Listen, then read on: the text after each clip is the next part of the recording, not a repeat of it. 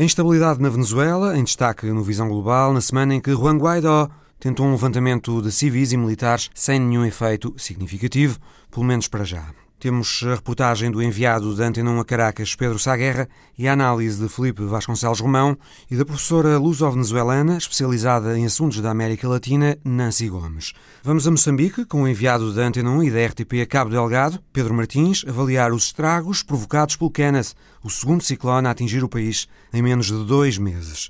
Olhamos para a Espanha entre eleições, passadas as legislativas, vêm já aí europeias, autonómicas e municipais. E Alice Vilaça vai contar-nos a história de um amor que nasceu da tragédia do Bataclan há três anos e meio, em Paris. Boa tarde, bem-vindos.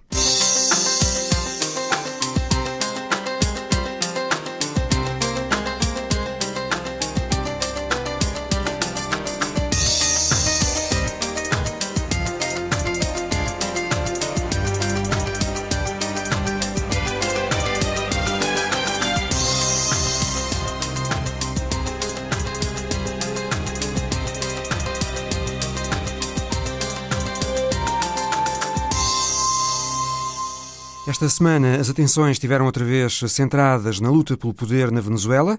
Na terça-feira, o presidente da Assembleia Nacional, que se autoproclamou o presidente legítimo do país, Juan Guaidó, apareceu ladeado por alguns militares na base aérea de La Carlota, em Caracas, pediu apoio popular nas ruas e lançou a Operação Liberdade para derrubar Nicolás Maduro. Com Guaidó estava também o líder do partido Vontade Popular da oposição, Leopoldo López, que estava em prisão domiciliária, vigiado por membros do Serviço de Inteligência Nacional e foi libertado. Mas o levantamento militar fracassou ao fim de poucas horas. Populares partidários de um lado e do outro foram para a rua, houve confrontos, com quatro mortos, 300 feridos e 240 detenções, e Leopoldo López está agora na residência do embaixador espanhol em Caracas com a mulher e a filha de 15 meses. O Supremo Tribunal venezuelano emitiu uma ordem de detenção, mas Espanha não tem a intenção de entregá-lo. Entretanto, as coisas acalmaram e Guaidó fez outro apelo a que as pessoas façam greve, primeiro por setores e depois uma greve geral para acabar com Maduro. Pedro Saguerra, enviado especial da Antena 1 a Caracas. Boa tarde. Como está agora a situação na Venezuela? Digamos que a partir de, do dia 2 de maio um, a situação começou a acalmar aqui na capital, em Caracas, mas há indicações que para o interior do país os protestos eh, continuam em vários estados e aí não há qualquer intervenção da Guarda Nacional Bolivariana e da Polícia, ou seja, aqueles atos de violência que nós vimos no dia 30 e no dia 1 de maio, atos de violência que já não se viam aqui na Venezuela desde aquele maio de 2017, que provocaram mais de 100 mortos, regressaram eh, nesta altura, mas para já o ambiente é mais calmo, mas nota-se claramente eh, que há um, não digo um baixar de braços por parte dos eh, venezuelanos, mas digamos que um desânimo que se apoderou de muitos venezuelanos porque estavam todos eles à espera que aquilo que muito se falou de, uma, de um golpe de Estado que estaria em curso e que, eh, como todos nós eh,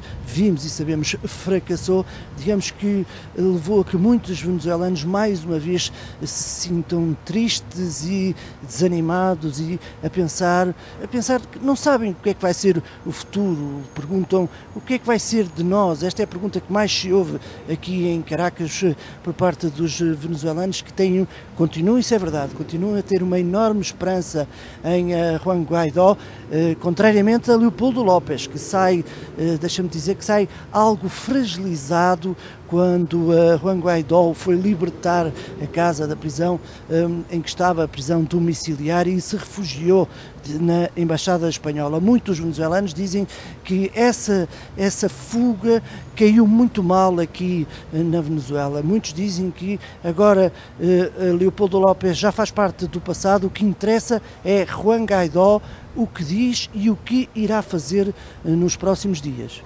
E há entre os venezuelanos uh, alguma expectativa de que algo de semelhante àquilo que aconteceu esta semana volta a acontecer?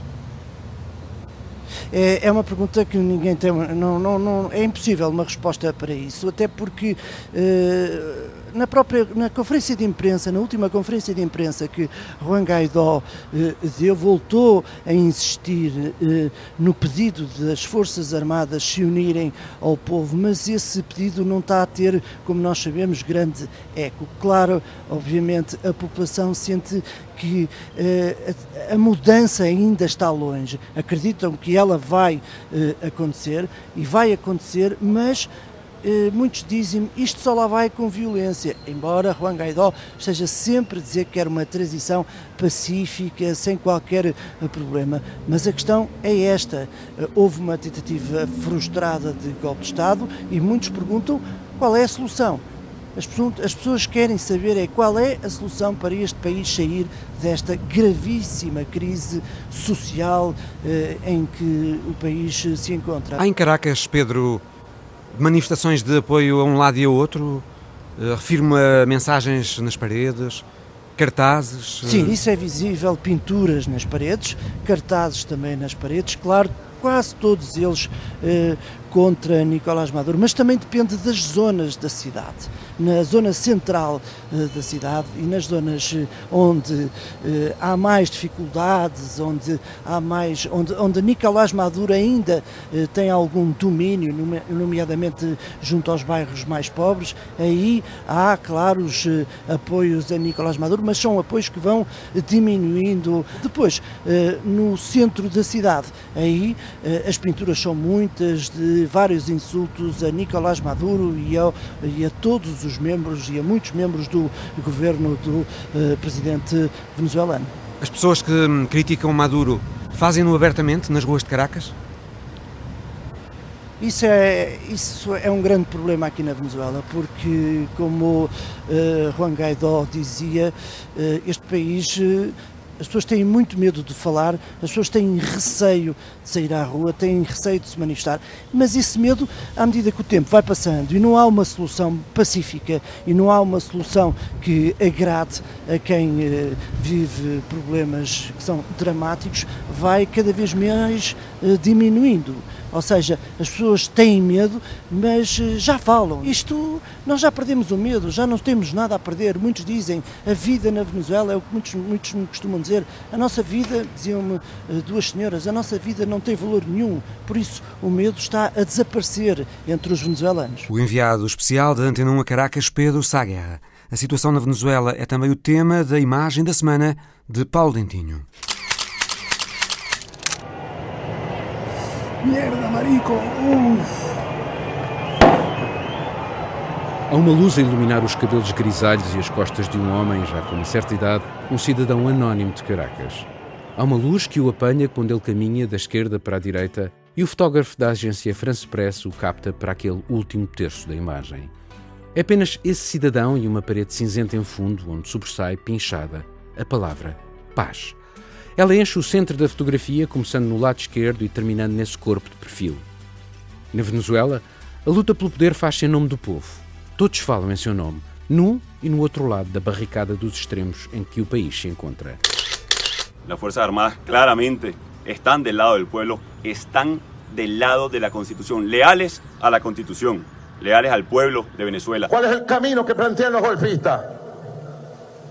Uma guerra civil ametralladora contra ametralladora, tanqueta contra tanqueta, que nos matemos como hermanos. Nesse conflito pelo poder não há inocentes. Ele dificilmente será alheio às cobiçadas riquezas do subsolo venezuelano, quer seja o petróleo, quer seja o ouro. Dificilmente não deixará de ter em conta os muitos milhares de milhões de dólares da dívida venezuelana em mãos russas e chinesas, ou detidas por poderosos fundos de investimento como a BlackRock, Goldman Sachs ou JP Morgan. O conflito ainda não chegou ao temido e brutal banho de sangue que muitos receiam. Mas a parada sobe sempre mais um tom, com os Estados Unidos a voltar a agitar mais uma vez uma possível intervenção militar. Nos cabelos grisalhos e nas costas daquele cidadão, nesta fotografia da agência France Press, há uma luz a iluminá-los, como um resquício de uma esperança onde já não se acredita. Hoje, como presidente encargado de Venezuela, legítimo comandante em jefe das Forças Armadas, convoco a todos os soldados, a todos y a todas la familia militar. Vive-se na Venezuela uma tragédia humanitária, uma penúria dramática de bens essenciais, a par de sanções internacionais e uma inflação muito para lá do galope. Milhões de pessoas estão refugiadas em países vizinhos. Talvez por tudo isso, quem sabe, os olhos daquele homem estejam postos no chão, como se tivesse sido derrotado, como se a paz no cotidiano tivesse, também ela, sido derrotada. Está dada a ordem a los traidores detenerlos, a los golpistas rechazarlos y detenerlos también. A imagem da semana por Paulo Dentinho. Ouvimos sobre a Venezuela também Nancy Gomes, luso-venezuelana, professora da Universidade Autónoma de Lisboa, especializada em assuntos da América Latina. Nancy Gomes não hesita em classificar o regime venezuelano como uma ditadura militar na qual as Forças Armadas não mantêm Maduro no poder, são o próprio poder. Mas para ela já é claro que há brechas nas Forças Armadas, há tentativas de negociação com a cúpula militar e não se pode ainda dizer que a Operação Liberdade de Juan Guaidó tenha sido um fracasso. Nunca pensei que a Operação Liberdade fosse executada num, num dia, numa tarde, numas horas. É, nunca. Pensei, sim, que iria haver a manifestação um, em todo o território e já tinha, eu pessoalmente tinha informação sobre os pontos de onde deveriam partir uh, tanto as pessoas uh, de todos os uh, 23 estados e que essa manifestação poderia levar a um extremar de, de, de posições um, e que uh, alguma coisa uh, poderia começar a mudar uh, no, no, país. Portanto, surpreendeu-me no dia anterior aparecer o, o Juan Guaidó, o presidente interino, ou eh, quien asume constitucionalmente este eh, lugar eh, no, no, país como presidente legítimo da Assembleia Nacional, surpreendeu-me aparecer com Leopoldo López. junto com, com, os militares. Isto uh, mostrou que efectivamente uh, há brechas nas Forças Armadas. Era algo que eh, quando se tentou um, introduzir ajuda humanitária, já tinha uh, aparecido, portanto, um elemento adicional, algumas brechas, mas não as suficientes. É claro, tanto que há brechas, que elas não são suficientes. É claro que há tentativas de negociação entre uh, desde dentro e desde fora com a cúpula, e estamos a falar de uns uh, poucos uh, generais, incluindo o ministro da, da Defesa, Vladimir uh, Padrino López. Portanto, houve tentativas de negociação, essas, ao que parece, não deram os resultados que se esperavam. Há, há dados um pouco contraditórios, fala-se que a partir de um determinado momento os generais eh, os telefones e não conseguiram concluir eh, as negociações. Mas houve tentativas, uma coisa que não tinha acontecido antes, é algo novo, algo adicional.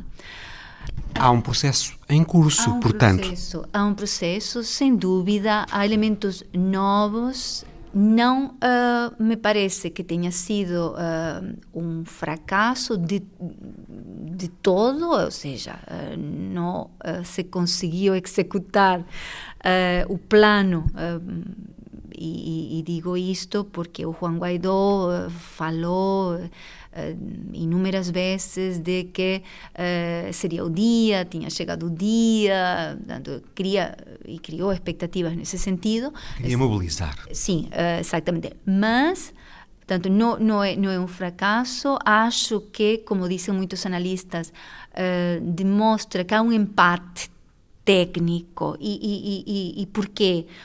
Porque uh, Juan Guaidó apresenta-se como o único, diremos, líder uh, da oposição uh, que eh, conseguiu congregar esta mesma oposição, os, os, vários partidos, continua a ser quem carrega nos, nos ombros, como dizem muito, as esperanças de uma boa parte da população Uh, ela está aí na, na, rua, ela se manifesta, tem nos seus ombros, efetivamente, uh, a esperança de uma população que quer um cambio. Isto, desde 2015, é evidente, quando na Assembleia Nacional uh, a oposição ganhou a maioria, sabemos disso, é claro. Uh, e também, este é um elemento adicional, uh, cada vez mais estados uh, apoiam a Juan Guaidó e reconhecem a, a, Juan Guaidó como aquele que tem maior legitimidade para conduzir a transição democrática, que é o que, que nós esperamos. Voltamos a, ao tema do, do, do, empate técnico. O, o, o Nicolás Maduro não tinha, até aparecer Juan Guaidó, limites, ou seja, os limites não eram claros, a sua gestão gestão, ao seu governo. O Nicolás Maduro eh, sabia disso e, e, e, é por isso que as negociações nunca deram resultado. O Nicolás Maduro não tinha nada que ganhar, eh, era reconhecido por uma boa parte da comunidade internacional, com as forças armadas do seu lado, eh, com o governo, o poder de facto, o controle mm, dos vários setores da economia. E neste momento já não é assim. Neste momento há fendas, como já referi, nas forças armadas, é claro, não são suficientes, mas há. Uh, a comunidade internacional, uh, enfim, ele está cada vez mais isolado. Mas tem parceiros muito Sim, importantes. Tem parceiros muito importantes, mas não são ideológicos. Isso também uh, é importante. Ou seja, a Rússia tem interesses, sabemos, mas não são tanto os ao meu ver, não uh, o suficiente. Uh, a China tem muitos mais interesses envolvidos naquele país, 60 mil milhões de dólares ou algo assim, mas a China tem adotado uma, uma política muito, ou uma postura muito pragmática, como a China acostuma ser, e pelos dados que conheço estará a negociar tanto com um lado como com, com o outro lado. Uh, uh, Sabemos que russos e americanos uh, estão a conversar sobre a Venezuela. Sim, é verdade. É, agora na Finlândia penso que haverá. Vão uma... encontrar-se Mike Pompeo com Sergei Lavrov. Sim. É, para falarem sobre a Venezuela. E isto só nos demonstra que, que, que o cenário. Uh, um, é um cenário em que não só uh, eh, intervenientes eh, internos, mas eh, também intervenientes externos estão a jogar. O que está em causa na Venezuela? Eu não diria que a ideologia um, desempenha um papel eh, importante. Neste momento, a crise eh, que se vive é uma crise essencialmente Uh, institucional, mas também, e isto é muito grave, é humanitária para não falar sobre uh, o, o, Mas o interesse das potências estrangeiras não será unicamente em resolver o problema humanitário da Venezuela, digo eu. Não, é claro que isto, do ponto de vista da geopolítica, não é, faz sentido. Venezuela vai ser sempre um país muito apetecível, do ponto de vista geopolítico, ocupa um lugar muito importante, estratégico, para além dos recursos naturais que possui, já sabemos, já conhecemos, eh, em termos de reservas, está eh, no primeiro lugar, não é, de petróleo, mas não tem só petróleo, tem gás, tem ouro, uh, tem minérios. Uh, é, é, é, de facto um, e será, se houver um, uma, uma mudança, já alguns falam de, de um boom uh, do ponto de vista da reconstrução. Também há um interesse na reconstrução. E, e, e, e neste momento, uh, julgo eu, as negociações estarão a passar por aí. Uh, as potências, as empresas interessadas na reconstrução de um país que está destruído. Na sua opinião, qual é a razão? Porque uma boa parte das Forças Armadas, das chefias militares, ainda uh, se mantém ao lado de Nicolás Maduro. Até Hugo Chávez, as Forças Armadas eh, tinham sido constitucionalmente afastadas do poder, porque a Venezuela tinha vivido uma ditadura militar, a ditadura muito dura, a ditadura de Marco Pérez Jiménez, eh, que vai cair, eh, estamos a falar de finais dos anos 50. Nos anos 60, a Venezuela é um dos pouquíssimos estados eh, democráticos na região. A grande maioria, sobretudo na década de 70, são ditaduras militares de direita. Na Venezuela, não. Os militares são afastados. Isto muda com Hugo Chávez. Hugo Chávez, portanto, que é militar, chega ao poder e vai trazer novamente Portanto, vai, vai permitir, vai facilitar a intervenção das Forças Armadas eh, no governo. Quando há tentativa de golpe de Estado contra Hugo Chávez, é que as coisas se radicalizam e Hugo Chávez então começa a, a adotar eh, medidas e a reformular uma política que visa, sobretudo, um, manter-se no, no poder ou evitar que os interesses da como ele chamava, da direita ou de determinadas empresas, depois é o fantasma do imperialismo, etc. Uh, as suas políticas vão nesse sentido. E ele vai uh, investir muito do dinheiro uh, dos petrodólares nestes programas, que não são só programas sociais para dentro e de formação do ponto de vista ideológico para dentro, mas também para fora. Ele vai criar uh, toda uma, poderíamos dizer, um, um, uma rede de, de alianças.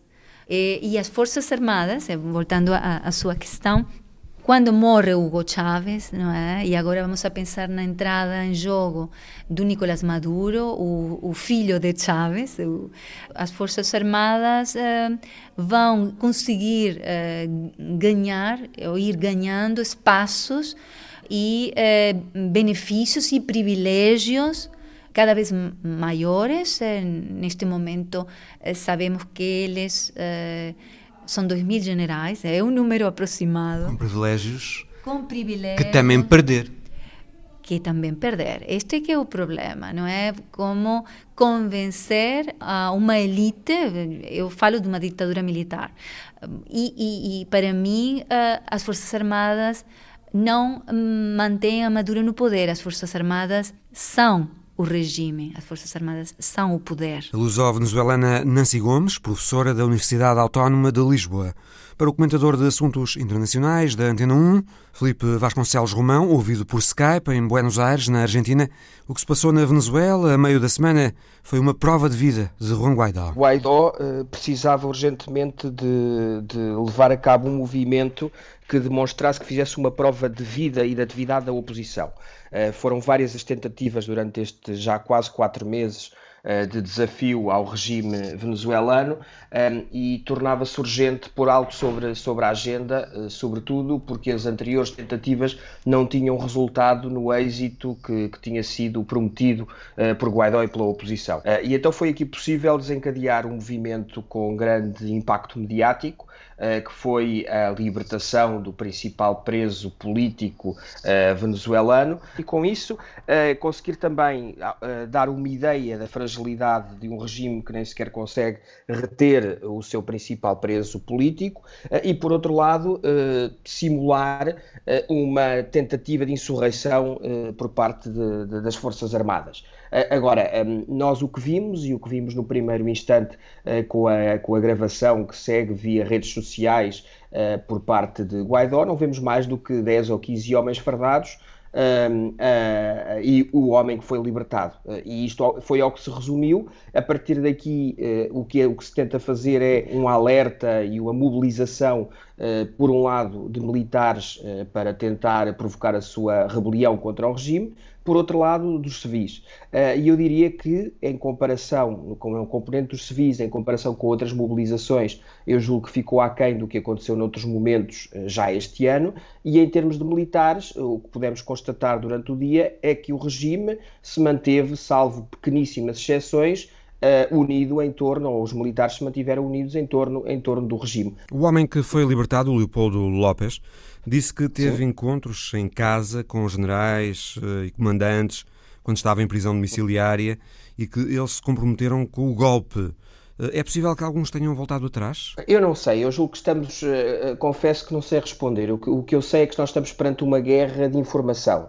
Uh, e, e, é muito pouco prudente, na minha opinião, uh, levar a sério, por exemplo, as declarações de Maduro quando diz que tudo está do seu lado e quando a situação está controlada, como também não é, não é para levar muito a sério este tipo de declarações que se fazem, sobretudo para destabilizar o, adversário. Seja como for, um, fica a ideia de que a coesão das Forças Armadas venezuelanas já terá tido melhores dias. É possível que sim, nós estamos com o aprofundar de uma crise e é evidente que uh, o, a base de apoio do governo está, é menor, mas nós até agora não vimos grandes deserções Uh, por parte nem dos oficiais generais nem dos oficiais superiores das Forças Armadas. Ao fim do dia uh, de, da passada uh, terça-feira, aquilo que foi visível foi, e os números oficiais foram de uma deserção em torno de 25 homens que até se tentaram refugiar, mas soldados e, e praças que se tentaram refugiar na Embaixada de Espanha, se eu não estou em erro. Ora, para umas Forças Armadas eh, de uma dimensão como as da Venezuela e numa situação de tensão como esta, ehm, eu diria que é muito pouco ou nada eh, em termos de deserções efetivas. Quanto a Leopoldo López, eh, eu, eu julgo que há aqui um aspecto que poderá ser importante de ver nas próximas semanas é a relação de Leopoldo López com a liderança de Juan Guaidó. Nós não nos podemos hum. esquecer que Guaidó era um subordinado de Leopoldo López em termos de oposição. E também não nos podemos esquecer que Guaidó conseguiu são algo... São ambos do mesmo partido. Neste, são ambos do mesmo partido, mas, mas Leopoldo López liderava, era, era uma hum. figura mais relevante e mais destacada. Mas nós temos que ter em conta agora, nos próximos tempos, que Guaidó, durante, durante eh, os últimos meses, eh, tinha conseguido uma certa unanimidade eh, na oposição e fez um grande trabalho, do ponto de vista do lado da oposição, para recolher apoios internacionais que se manifestaram em reconhecimento por parte de 40 ou 50 Estados. Isso é muito relevante. Uh, Leopoldo López não é uma figura desta natureza, é uma figura de mais ruptura, uma figura mais repentista, e nesse sentido será interessante ver porque há aqui duas alternativas. Ou vai haver aqui uma, um ticket em que Leopoldo López e Juan Guaidó se vão coordenar e cada um faz uma parte do trabalho, ou uh, pode haver, e como houve noutras circunstâncias, uma tentativa de López de radicalizar e de voltar a uma oposição uh, que era claramente uma oposição de extremo contra o, o, o chavismo primeiro e depois contra Nicolás Maduro. Um, e pode ser interessante ver nos próximos dias como é que esta, este relacionamento poderá definir uma nova etapa da, da, oposição. Ainda é muito prematuro falar disso, mas de facto uh, uh, Guaidó já não é o único protagonista, o único líder protagonista nesta etapa dos protestos e nesta etapa de contestação ao regime. Felipe, Maduro encabeçou uma marcha que partiu do complexo militar de Forte Tiuna, eh, em Caracas, uma marcha que contou com alguns milhares de militares e também com o Ministro da Defesa, Vladimir Padrino. Parece Maduro ter tido uma necessidade de fazer uma demonstração de poder nesta altura, não é?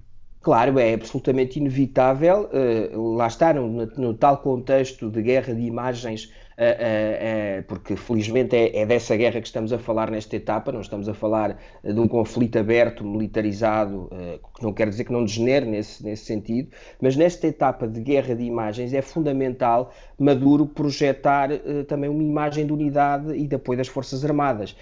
como também aconteceu, e não, não foi tão, não teve tanto impacto, mas houve grandes mobilizações no dia 1 de maio por parte do chavismo, sejam seja qual for a base dessas mobilizações, que poderá ter sido com base em oferta de alguma coisa, o facto é que, ao contrário do que tinha acontecido nas semanas e nos meses anteriores, uh, o 1 de maio uh, conseguiu mobilizar alguma base de apoio uh, que se projetou em determinadas imagens nas ruas. E, obviamente, as Forças Armadas. As Forças Armadas são hoje o último elemento de sustentação uh, do regime de Nicolás Maduro no poder, pelo que é, esse, uh, é, é, essa base agora na qual ele se concentra. Hoje é, são as Forças Armadas que têm que ser acarinhadas por Nicolás Maduro e pelo chavismo para se conseguir manter no poder, porque é aí quase exclusivamente aí que reside a sua capacidade de se manter como Presidente da República. Análise de Felipe Vasconcelos Romão, que ainda voltaremos a ouvir mais à frente, neste Visão Global, sobre a situação política em Espanha entre eleições. Terminaram as eleições gerais, mas vêm já aí europeias, autonómicas e municipais. Mas antes, Moçambique. Moçambique ainda a lidar com os efeitos do ciclone Idai, que provocou um milhar de mortos há apenas um mês e meio na província de Sofala, volta a ser atingido por outro ciclone, agora o Kenneth, agora na província de Cabo Delgado, no norte do país. As chuvas e ventos fortes desta vez fizeram números ainda provisórios, mais de 40 mortos, 40 mil habitações destruídas e mais de 160 mil pessoas afetadas. 20 mil estão agora em centros de emergência. O ciclone cortou as estradas para a capital, Pemba.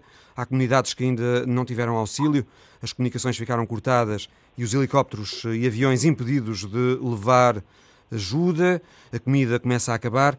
Boa tarde, Pedro Martins. Tu visitaste precisamente uma dessas comunidades que uh, ficaram isoladas por causa do ciclone, a comunidade de Ibo. Uh, o que é que pudeste presenciar ali?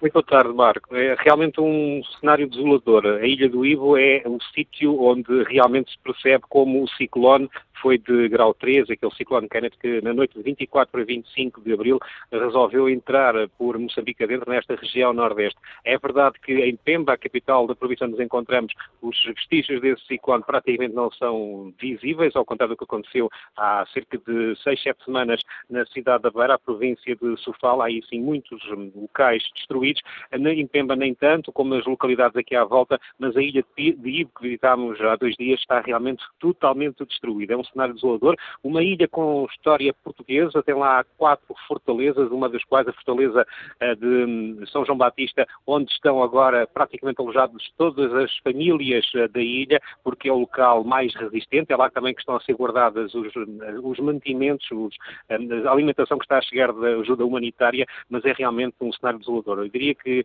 mais de 90% das casas da ilha do Ipo estão todas destruídas ou parcialmente destruídas, pelo menos os telhados desapareceram todos todas. Passou ali realmente um vento muito forte, a mais de 200 km por hora. Falámos com o administrador da ilha, que nos disse que não é só na, na vila onde está a ilha de que tal aconteceu, há também outras ilhas à volta. Recordo que aquilo é o arquipélago, arquipélago das Quirimbas, que é uma zona turística aqui do norte de Moçambique, está muito danificado. O administrador dizia-nos realmente que não sabe como é que a população se vai reerguer, uma população que vive à custa também do turismo, o turismo que vai ter que reabrir, mas dificilmente irá acontecer nesta época que se aproxima. Por exemplo, nesse Forte São Batista que visitámos na visita à Ilha do Imbo, no Forte há um museu, o Museu da, da Ilha do Imbo, e esse museu está nesta altura transformado numa habitação para uma, de uma família. Falámos com a dona, uh, neste caso a mãe da família, e ela dizia-nos que, claro que não tocam nos objetos, que lá estão objetos uh, com a marca portuguesa, mas é curioso verificar como é que o museu está agora a servir de habitação para uma família que ficou sem casa. É realmente o local, Mário, mais hum, visível desta destruição que foi a passagem do ciclone Kenneth aqui pela região norte de Moçambique. As pessoas ali em Ibo ainda têm víveres, mantimentos, água? Não, esse é outro problema. A alimentação está a chegar a conta-gotas. Há hum, cerca de cento e tal famílias nesta altura a precisar de alimentação e essa alimentação não está a chegar porquê? Porque o cais de acesso eh, às embarcações está cortado a nível rodoviário do lado do continente, as pessoas não conseguem chegar de carro ao cais para depois virem de barco para a ilha, ao contrário, por exemplo, do que acontece com a ilha de Moçambique, que foi a primeira capital de Moçambique que tem uma ponte construída pelos portugueses, esta ilha está mesmo isolada só por barco ou por via aérea. Por barco, nesta altura, não é possível levar muitos mantimentos, de helicóptero, os helicópteros das Nações Unidas Unidas do Programa Alimentar Mundial eh, estão a levar eh, mantimentos, mas não na quantidade necessária, não na quantidade desejada, o que mesmo acontece com algumas avionetes de organizações particulares, organizações não governamentais. Vimos realmente a chegarem muitos biscoitos proteicos, vimos também a chegar sacos de farinha, sacos de arroz, mas o administrador da ilha dizia-nos que é em quantidades insuficientes. Há pessoas que, não na ilha do Ivo, mas em ilhas à volta, estão sem comer há mais de uma semana. Organizar a ajuda continua a ser uma tarefa muito complicada. Sim, muito complicada e também muito complexa, acima de tudo porque lá está, como nos dizia também esta manhã, hum, numa conversa que houve com os jornalistas, a diretora do SENOI, que é o Centro Nacional Operativo de Emergência, faz parte da, da Proteção Civil aqui em Moçambique, o INGC, elas diziam-nos que realmente a, a ajuda humanitária não está a chegar na quantidade desejada porque os países direcionaram todo esse apoio para o ciclone Idai, que aconteceu no mês passado na região centro. É realmente um ciclone muito mais complexo, morreram também muito mais pessoas, há mais ajuda a chegar aí e aí ainda não estão todas as famílias realojadas, ainda não estão todas as pessoas a viverem sem necessidade humanitária. Daí que, nesta altura, a ajuda humanitária está a ser dividida em parte para a região centro, para os, os vítimas, para os alojados uh, do ciclone Idai e agora também aqui para o ciclone um, eh, Kenneth. Como nos dizia exatamente a diretora do SENAI, uma situação muito complexa, uma operação muito complexa de gerir, porque a ajuda humanitária não chegava já em quantidade suficiente para o IDAI. Imagine-se agora ter que ser dividido esse, esse apoio aqui também para a Zona Norte. Desta vez, ao contrário do que aconteceu com o ciclone Idai, não foi muita ajuda de Portugal para Cabo Delgado, não é assim, Pedro? Sim, essa é uma situação que nós próprios constatamos. Eh, não deixa de ser curioso ou estranho, mas a verdade é que não vimos aqui qualquer ajuda portuguesa. Quando do IDAI, de imediato o governo português, por exemplo, respondeu com a chegada dos fuzileiros, de uma força especial de intervenção eh, do Exército, das várias forças militares portuguesas. Chegou também, ou chegaram também aviões da Proteção Civil, dos bombeiros, do INEM, também outro avião com a Cruz Vermelha Portuguesa,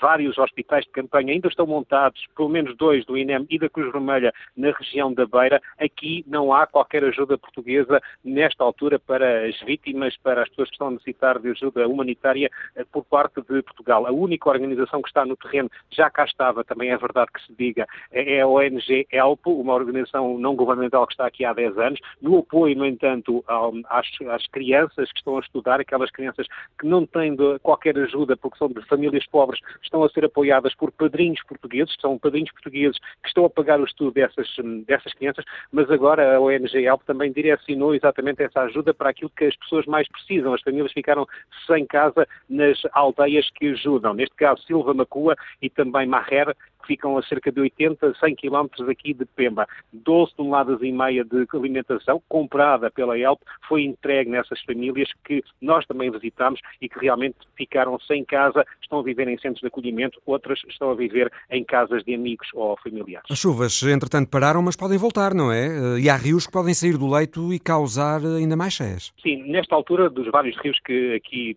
passam, atravessam a fronteira, aliás, a província de Cabo Delgado em direção ao, rio, ao Oceano Índico, apenas há um, um, um, rio que estava acima do nível normal para esta altura do ano, mas a chuva não tem caído, diga-se em bom da verdade, com grande quantidade nos últimos dias, o que não deixa de ser uma boa notícia. Falámos também com a diretora provincial do Instituto de Meteorologia de Moçambique, que nos fez eh, e apresentou a carta meteorológica para os próximos 8, 10 dias e apenas notámos não há baixas, baixas pressões como por exemplo aconteceu uh, no outro domingo, está agora a fazer exatamente uma semana, quando aqui caiu uma água, muito água, aliás, uh, houve uma precipitação tão elevada durante o domingo passado, como durante uma época de chuvas normal em Cabo Delgado, para perceber a dimensão dessa chuva. Daí também as cheias que se seguiram ao ciclone Kennedy que ainda deixaram durante vários dias casas inundadas aqui nos bairros mais pobres de Pemba. Mas não há hum, previsão de chuvas fortes, apenas alguns aguaceiros.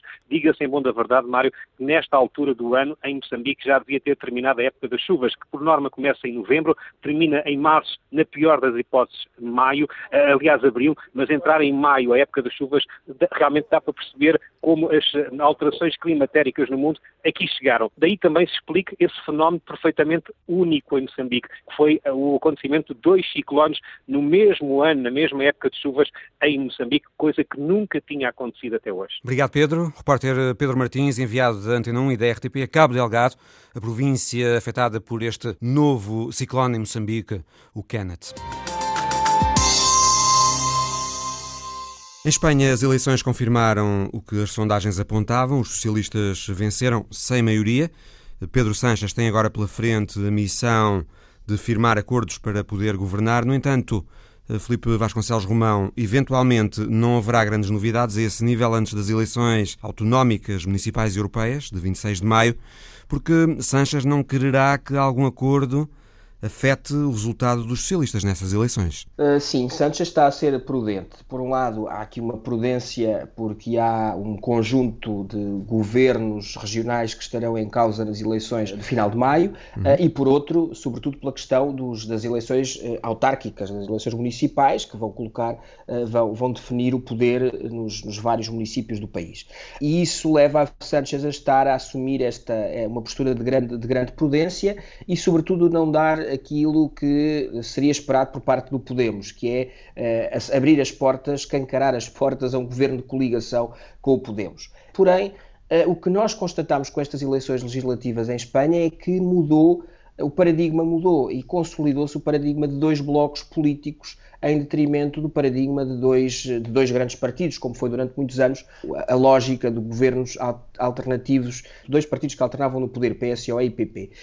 Um, e, sendo assim, é difícil de compreender e será difícil de justificar um governo exclusivo do PSOE, sobretudo porque, apesar do PSOE ter hoje mais deputados do que tinha quando assumiu a moção de censura, que tinha, tinha um grupo com 84 deputados e agora tem um grupo que parece ficar no final, com todas as contas feitas, com 123 deputados, é difícil governar numa geometria variável com, com, no, no atual estado da política espanhola e no atual estado do sistema de partidos e do sistema parlamentar espanhol. Pablo Iglesias diz que é imprescindível o Podemos estar no governo.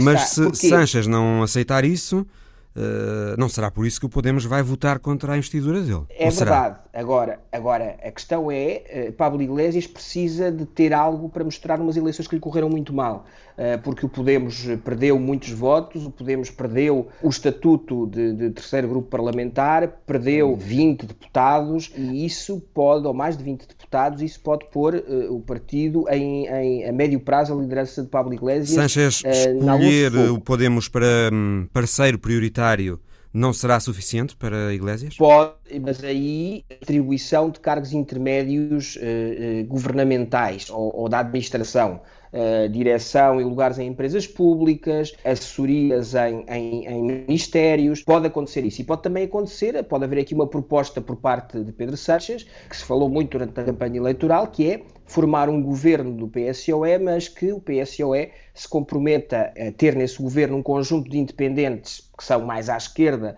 do que, do que seriam as suas escolhas naturais caso pudesse governar com uma maioria absoluta, por exemplo, e que Pablo Iglesias possa ter uma palavra a dizer nesse conjunto de independentes que vão para o governo. Mas Independentemente do Podemos vir ou não a ter cargos, terá sempre de haver acordos eh, programáticos. Tem que haver um acordo programático e tem que haver uma base de entendimento, mas eu julgo que talvez isso nem seja o mais problemático, porque há aqui aspectos sociais. Pensemos nas eleições, pensemos aqui em Portugal em 2015. Há muita coisa por fazer, porque o anterior, este governo de Pedro Sánchez de 10 meses, tinha margem de manobra nem peso para fazer um conjunto de alterações políticas à esquerda, eh, em áreas sociais, em áreas de aumento do, de, de, continuação do aumento do salário mínimo, foi a única medida, foi a principal medida de Pedro Sánchez nestes meses, uh, e aqui há uma base uh, onde há uma mina com bastante, bastante ouro para extrair do ponto de vista governativo.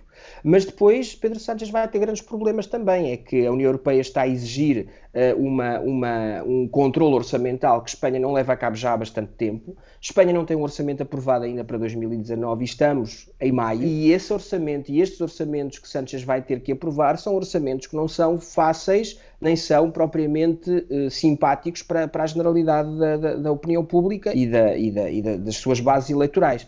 Portanto, eu, eu, penso que vai ter que haver aqui a tal geometria variável, vai pôr a evidência Sanches, sobretudo, se quiser governar sozinho, nos momentos em que tiver que aprovar orçamentos ou medidas, uh, como planos de estabilidade e exigências da União Europeia. Iglesias não gostou nada de hum, ser chamado para os encontros que Sanches vai ter amanhã na Moncloa em pé de igualdade com os líderes do PP e dos Cidadãos. Não, Iglesias... Ele queria um tratamento uh, diferente. Diferenciado. Temos que, Iglesias, temos que ver que Iglesias foi uh, um, um, aliado, uh, uh, um aliado de Sánchez na etapa final da campanha eleitoral. Temos que perceber que, se olharmos para os debates, Iglesias praticamente não, atu, não atacou Pedro Sánchez, ao contrário do que, é, do que Alberto Rivera, por exemplo, que é o equivalente a, a Pablo Iglesias na direita, fez em relação a Pablo Casado do Partido Popular. houve aqui um comportamento que, para os socialistas, pode ser considerado praticamente irrepreensível por parte do Podemos na campanha eleitoral, pelo que me parece também agora que depois deste comportamento, como justificar perante as bases que depois de um resultado que foi claramente inferior aos das eleições de 2016 e sobretudo das de 2015, como justificar agora que Pedro Sánchez o trate da mesma forma e respeitando formalismos na hora de conversar com os líderes partidários eh, depois das eleições. E o PP, Felipe, a imprensa espanhola noticiou que amanhã, eh, no encontro com Sánchez, Pablo Casado vai oferecer-lhe o mesmo que já tinha oferecido em agosto, portanto, hum, a disponibilidade para uh, celebrar pactos em áreas como a imigração, a política europeia, o déficit público, Catalunha, um, infraestruturas, uh, violência de género. A principal preocupação do PP agora parece ser como recuperar votos ao Vox e como ir buscá-los também aos cidadãos para conseguir um resultado eh, favorável a 26 de maio nas eleições. Sim, o, o, o, o PP eh, teve a pior derrota desde que o partido se chama Partido Popular, não é? Temos que ir às eleições de 79 e à Aliança Popular de Fraga para ter eh, menos deputados de populares e desde o principal partido da direita espanhola no Parlamento. Uh, o que deixa Pablo Casado numa situação muito complicada e, e, com os setores mais centristas que se mantiveram calados durante a campanha eleitoral perante um, uma, uma, viragem claramente à direita de Casado em relação à liderança de Mariano Rajoy. Pablo Casado está agora, em função dessa, desses problemas e, dessa, e desse, dessa mensagem excessivamente de direita durante a campanha, a tentar fazer aqui uma viragem ao centro. Tem de se preocupar mais com o Vox e com os Cidadanos do que com o PSOE. Sim, e depois de ter dito que não havia base nenhuma de diálogo com Sánchez também durante a campanha e de o ter acusado também das maiores traições possíveis, acabou por, uh, acaba agora por voltar a falar de diálogo com o Partido Socialista e por tentar aqui fazer uma viragem forçada ao centro, sobretudo tendo em conta aquilo que já falávamos no início, as eleições municipais e autonómicas agora do final, do final de maio. Um, e tem de disputar eu, com Alberto Rivera o estatuto de líder da oposição. De líder da, oposi de líder da oposição. Mais do que tudo, uh, sobretudo as eleições autonómicas, podem não representar um mau resultado para a direita. Porque o que nós percebemos quando extrapolamos os dados das eleições uh, gerais, das eleições legislativas, para as uh, autonomias que vão a votos, percebemos que há um conjunto de autonomias que, se os resultados fossem estes, nomeadamente, nomeadamente Aragão, por exemplo, poderiam passar para a direita. Pelo que, no dia seguinte às eleições autonómicas e, e, e, municipais, a direita até pode surgir aqui com uma posição de força. E é esse o momento em que vai estabilizar o quadro político espanhol neste momento. E a partir desse momento de estabilização é que nós vamos ver, por exemplo, como é que se dá a relação do partido com Pablo Casado, é ou não para manter dentro do Partido Popular. Pelo que eu penso que só depois dessas eleições e de perceber o que é que vai acontecer nos municípios, nas comunidades autónomas, as eleições ao Parlamento Europeu é provável, é bastante provável que o PSOE ganhe, e tendo em conta que temos municipais e autonómicas, vão ser secundárias nesse, nesse, nessa avaliação, mas sobretudo o que ocorrer no poder municipal e autonómico em Espanha poderá determinar o que vai ocorrer também na direita. E ainda eu penso que aí as notícias da morte do PP são muito prematuras e as próprias notícias uh, de, uma, de uma crise na direita são ainda prematuras. Temos que perceber o que vai acontecer nessas eleições, porque pode até acontecer que, por exemplo, Aragão, Castilha-La Mancha, imaginemos, uh, e Extremadura passem para as mãos do, do, de uma coligação uh, de direita semelhante à da Andaluzia. Eleições essas que poderão determinar também uh, quais serão as sim, condições de governabilidade exatamente. de Espanha. sim, e sobretudo poderão ditar como é que as coisas vão ocorrer e aí, por exemplo, Pablo Iglesias terá muito mais margem de manobra para pedir alguma coisa a Pedro Sánchez, porque vê, atenção, olha, eles estão a juntar-se por toda a Espanha, vamos nós também temos que fazer alguma coisa agora que temos aqui o poder central pode ser exercido a partir da, da, das nossas duas formações políticas. Agora, Alice Vilaça conta-nos uma história de amor que nasceu da tragédia do Bataclan há três anos e meio, em Paris. Berenice é o nome de uma menina, fruto de um amor que nasceu da tragédia do Bataclan. Berenice significa portadora da vitória. C'est pour ça d'ailleurs que Berenice s'appelle Berenice, ça veut dire qui porte la victoire. O destino de Floriane Bernaudin e Johannes Baus mudou na noite de 13 de novembro de 2015 no Bataclan. Naquela noite, cada um deles perdeu a sua cara metade.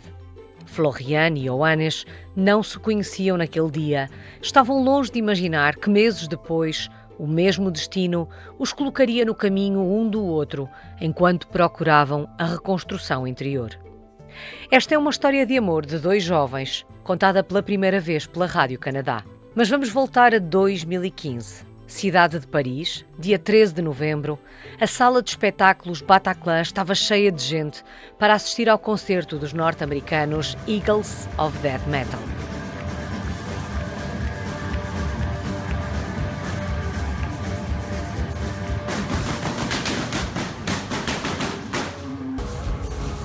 Concerto foi interrompido por uma chuva de tiros e o pânico instalou-se.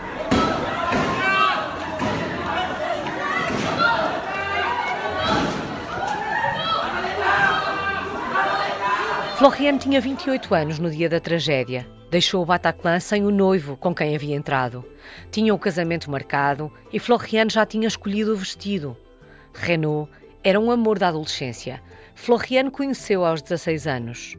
A jovem ainda se emociona quando recorda um momento em que o pai lhe disse que Renault estava morto. Quand mon père euh, m'annonce que euh, Renault est décédé, c'est euh, pour moi c'est euh, la fin du monde quoi. Johannes, um alemão a viver em Paris há vários anos, também estava naquela sala, naquela noite. Perdeu a esposa, Maud, com quem tinha acabado de casar. Johannes escondeu-se atrás do bar durante o tiroteio, perdeu a esposa de vista e só no dia seguinte soube que ela tinha morrido. Notre vie, comme on la connaissait, notre monde, comme on la connaissait, était complètement Bouleversé. même éradiqué, même Enquanto faziam o luto e se tentavam reerguer, Floriane e Johannes conheceram-se pelas redes sociais, num grupo de vítimas do Bataclan. D'accompagner, euh, quelque part aussi pour euh, laisser Renault partir euh, définitivement. Como estavam a viver a mesma dor, aproximaram-se, apaixonaram-se e casaram em outubro de 2017. on avait la confiance totale qu'on se comprenait. Euh, L'autre comprend bien ce qu'on on- ce qu'on vit. Um casamento que já deu fruto, uma Berenice, e o nome não foi escolhido ao acaso. Floriane diz que Berenice significa portadora da vitória, uma vitória sobre o que viveram. C'est une victoire sur la vie, c'est une victoire sur, euh, sur ce qu'on a vécu aussi. O trauma continua presente. Floriane e Johannes não esqueceram Renault e Maud. Floriane e Johannes continuam juntos, agora com a ajuda de Berenice, a reconstrução interior. E cada passo conta para se tornarem mais fortes e mais resilientes. La vie, euh, on est fragile. Chaque étape nous rend un, peu plus euh, résilient, un peu plus fort quand même. Mais crescidos, responsáveis e determinados. Je me sens plus adulte aussi, plus euh, responsable et plus, euh, plus euh, déterminée aussi. Ouais. Foi a história da semana de Alice Vilaça, no final de mais um Visão Global. Boa tarde e bom domingo.